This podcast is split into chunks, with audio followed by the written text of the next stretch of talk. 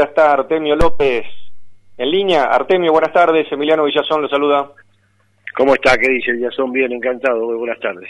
Buenas tardes. Artemio, primero le mando saludos de un, de un amigo, el intendente de, la ciudad tucumana de Tafí Viejo, Javier Noguera, que... Un abrazo. Enterado de, de su convocatoria me dice, mandale un saludo grande al compañero. Un abrazo para él y muchas gracias por el saludo. Artemio, este año va a haber elecciones, precisamente con mi padre, que también es periodista en esta emisora, estábamos hablando de este, la realidad local. Va a haber elecciones intermedias, le decía que en Salta van a ser en junio, a nivel nacional serán en octubre. ¿Cómo imagina usted ese escenario electoral y qué se puede esperar respecto a un, podríamos decir así, un segmento del electorado argentino que es muy importante, pero también es muy variable. Podríamos decir que en cuanto a la clase media, la dana es móvil, la dama es móvil. Bueno, ese voto, ese voto que usted señala de sectores medios y medios bajos se define por la gestión. Eh, las condiciones socioeconómicas son las que terminan definiendo el voto. Por lo tanto, ahí va a haber que esperar a la coyuntura electoral para ver cuál es la evaluación que estos sectores hacen del proceso socioeconómico y en función de eso van a terminar definiendo su voto. Ahí las fronteras ideológicas son muy líquidas, no se define por relatos ni por adhesiones de tipo identitaria, sino por circunstancias socioeconómicas muy específicas. Por lo tanto, va a haber un, un núcleo importante de electores que a la postre son los que finalmente van a terminar definiendo la elección que van a tomar su decisión de voto sobre la coyuntura electoral y en función de la coyuntura socioeconómica o la evaluación que ellos hagan en términos sobre todo de las condiciones materiales, si se han alterado por para bien o para mal.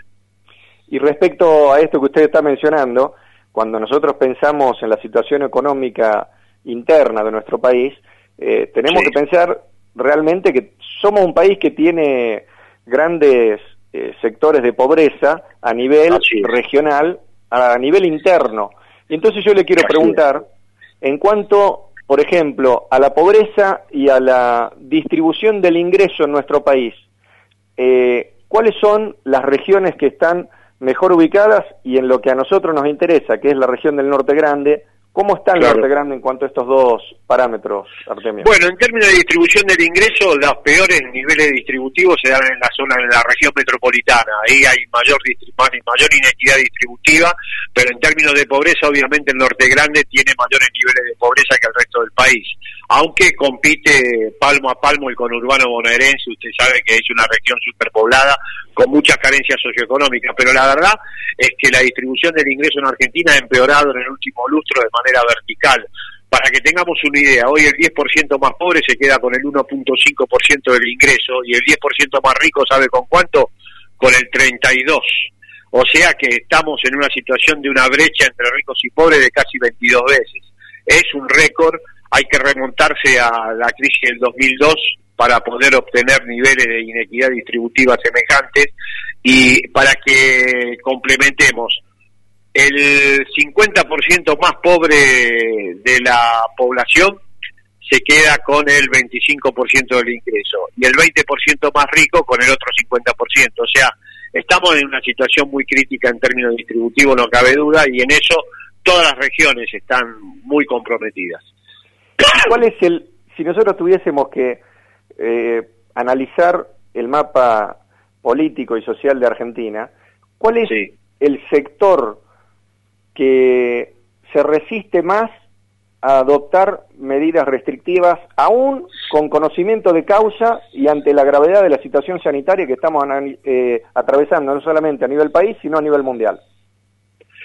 Mira, acá a nivel nacional los distritos que mayor problemática presentan con respecto a la adopción de, medidas restrictivas este, son Capital Federal, la provincia de Córdoba, están en una situación de, obviamente, de no tomar decisiones que puedan afectar el nivel de popularidad de sus respectivos gobernantes.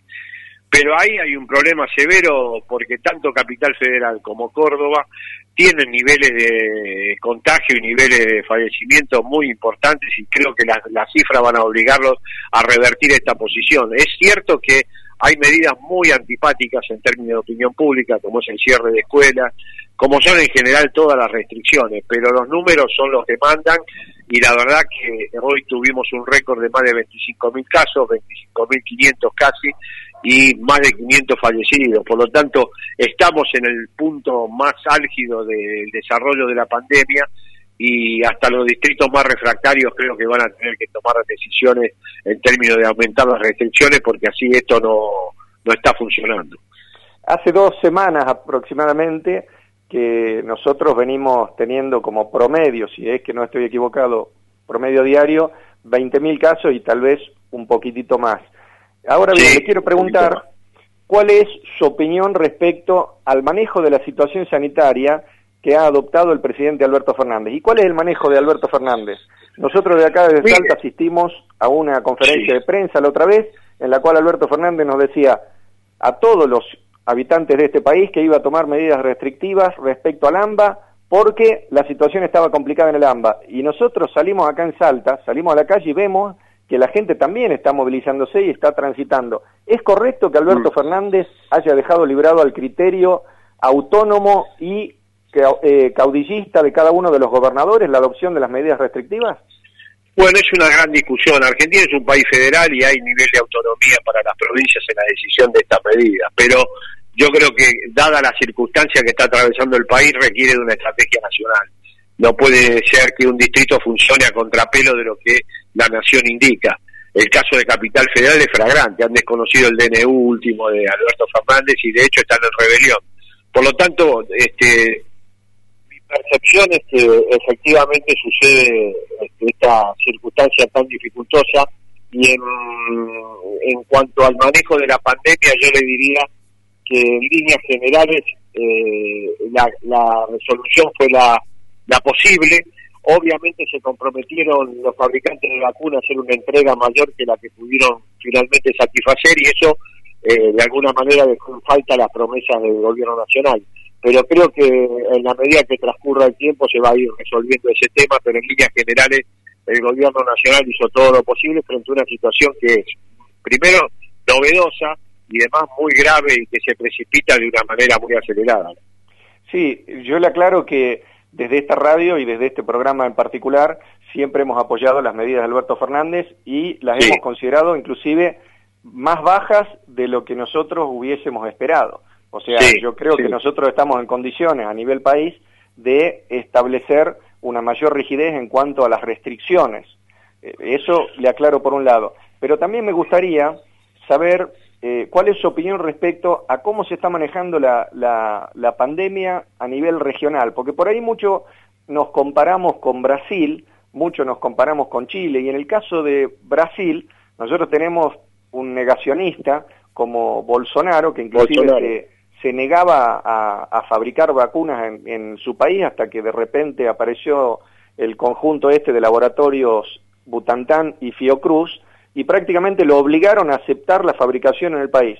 No obstante eso, cuando uno hace el comparativo entre Argentina y Brasil, Alberto Fernández, con todo lo que ha hecho, con las medidas restrictivas que ha impuesto nuestro país, y el otro este, negacionista Bolsonaro, están en el mismo, en el mismo cuadro comparativo. ¿Cómo se explica eso, Artemio López? Bueno, es difícil explicarlo. Yo creo, igual de todas maneras, Brasil estaba peor en términos de muerte cada 100.000 habitantes y eh, yo creo que está peor que nuestro país, pero en realidad tuvimos un, un, un, un, insatisfactoria provisión de vacunas, que era la estrategia fundamental que había diseñado el gobierno inicialmente para combatir esta pandemia. No tuvimos un ritmo de vacunación adecuado porque no cumplieron los, los compromisos internacionales, no se cumplieron. Ahora, este, de todas maneras, pienso yo que en perspectiva Argentina tiene mejores niveles de sanidad que Brasil en líneas generales y aunque en algún momento las circunstancias sean difíciles, no se puede comparar la realidad de uno y otro país. Brasil está totalmente desbordado, Argentina está en el sistema sanitario, está en tensión, pero todavía está dando respuestas a nivel nacional y distrital. Por último, lo llevo un poquitito a la, a la política regional y me gustaría saber si, de acuerdo al, al, último resultado electoral, a nivel presidencial, que fue el caso del el Ecuador de, con la victoria de Lazo. Eso se pasó allí en, en, Ecuador con este banquero. ¿Le abre o le genera una luz de esperanza a la derecha argentina? Mire, la región está muy convulsionada en términos electorales y los resultados son controvertidos. Las cuatro gobernaciones en Bolivia las perdió el MAS, perdió Lazo, como usted bien señala, en Ecuador.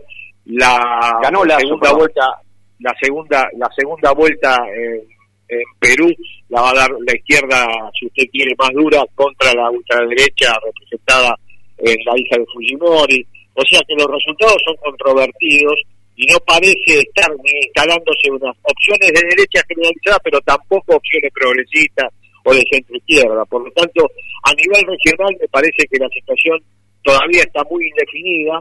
Hay avances y retrocesos de la derecha y de la centro izquierda o el progresismo y no se termina de estabilizar una, un gobierno regional del mismo signo político como supimos tener a inicio de la década de los años 2000. O sea que hay que esperar y me parece que los resultados son muy controversiales y no permiten sacar una conclusión todavía porque sería muy prematuro. Pero, debo insistir, hay para todos los gustos, digamos, están las lecturas que pueden ser favorables a experiencias de centro izquierda, pero también hay lecturas que son favorables a de, este, experiencia de centro derecha. El caso de Ecuador y las últimas elecciones en Bolivia, las provinciales bolivianas fueron también muy en ese sentido muy contundentes en favor de la centro derecha.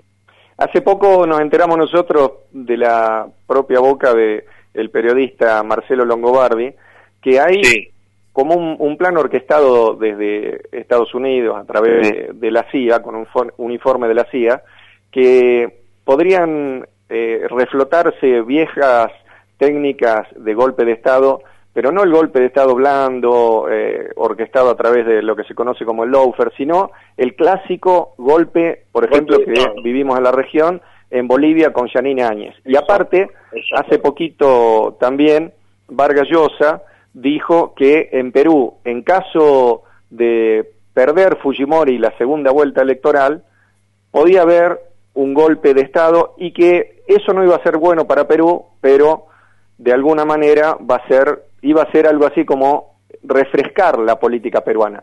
¿Qué significa esto, eh, Artemio López?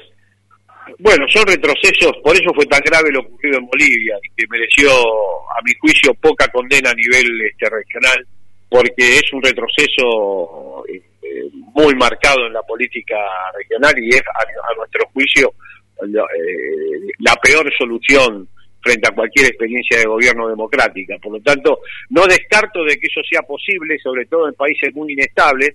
Argentina parece no correr riesgos inminentes de que eso sea una alternativa viable, porque no, no aparece las Fuerzas Armadas como un actor político central. Pero tratándose de los planes de, de este, la CIA y los sectores más vinculados a la política exterior norteamericana, nada es descartable, tampoco una solución de esas características. Pudo haber sido una apretada de tuerca, por no decir otra cosa, la presencia del jefe del Comando Sur paseándose por nuestros territorios, me refiero a Ushuaia, y también estuvo en Uruguay disfrazado de Rambo. El bueno, ellos están muy preocupados por los...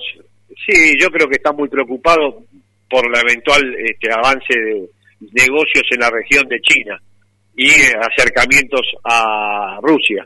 Creo que es una cuestión geopolítica fundamental y que creo que con la administración Biden, la, si usted quiere, la tutela sobre su patio trasero vuelve a niveles altos. Eh, siempre los demócratas en eso fueron mucho más tutelares que los republicanos en cuanto a las políticas exteriores sobre Latinoamérica. Por lo tanto, no me extraña que esto comience a suceder con mayor intensidad. La discusión con China y Rusia es fuerte en Estados Unidos. Bueno, de hecho, usted imagínese que Biden declaró como un asesino a Putin recientemente.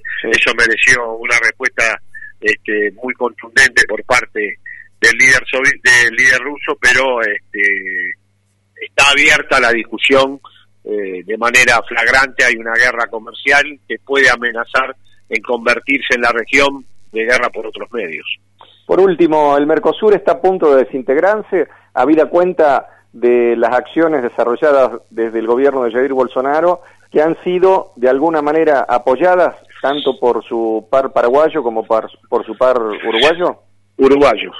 Sí, bueno, hay hay un problema severo en ese sentido por parte de los gobiernos regionales y eh, no es el mejor momento del Mercosur. Bueno, vivió un embate muy fuerte en la hegemonía de los gobiernos de derecha en la región.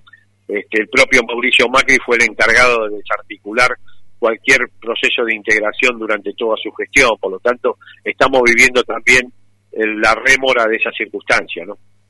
Artemio López, le agradezco que nos haya conseguido una nueva entrevista y le mando un gran abrazo. Un abrazo, gracias a usted.